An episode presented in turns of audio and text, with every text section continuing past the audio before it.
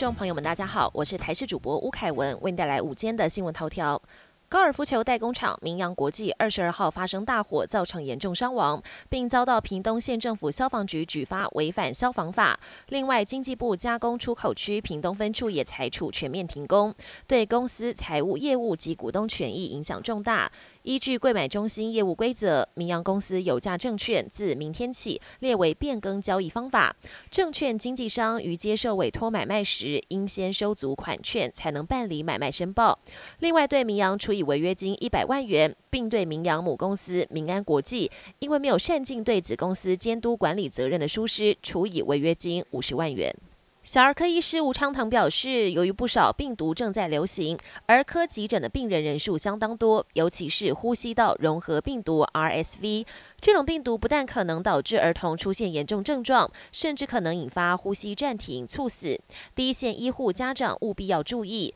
也有医师说，现在数种病毒在校园练蛊，大概两周一轮，可以说前次的感冒才刚好两三天，又发烧来看医生，而且爸妈也逃不掉。建议去年公费流感打到一月才用罄，有意愿的朋友不用急于一时，但没打过的幼儿，因为需要两剂才有完整保护力，建议第一剂不要拖太晚，以免第二剂打不到。今天大台北、台东有局部短暂雨，气象署对新北市、基隆市、宜兰县、花莲县跟台东县五县市发布大雨特报。今明两天白天仍然偏热，水汽略增，东半部及大台北有局部短暂雨的几率。而中秋连假期间受到微弱东北风的影响，迎风面云量略多，东半部有局部短暂雨。大台北偶有局部短暂雨的几率，背风面西半部多云时晴，近山区午后有局部短暂阵雨或雷雨，白天的天气仍然偏热。国际焦点：美国总统拜登二十六号来到密西根州，加入当地汽车工人的罢工行列。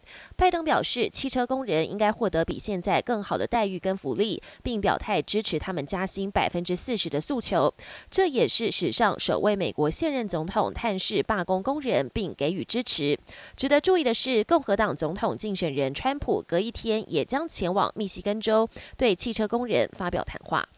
乌克兰日前轰炸俄军黑海舰队总部，声称击毙了舰队司令，但俄方发布影片予以驳斥。俄军二十六号召开会议，大荧幕上黑海舰队司令索科洛夫上将也以视讯出席。尽管他过程当中并未发言，会议内容也只字未提索科洛夫，但俄方多次特写索科洛夫，显然是为了证明他仍然健在。但 CNN 跟 BBC 等外媒还无法验证这场会议是否真的在二十六号召开，以及画面中的男子是否就是索科洛夫本人。英国有一群跳伞玩家，最近有新玩法。他们搭机从高空跳出机舱，下降到指定的地点，而等在地面上的是一尊独角兽充气娃娃。玩家们必须毫无误差的降落在独角兽充气娃娃，并且骑着它滑行一段才算成功。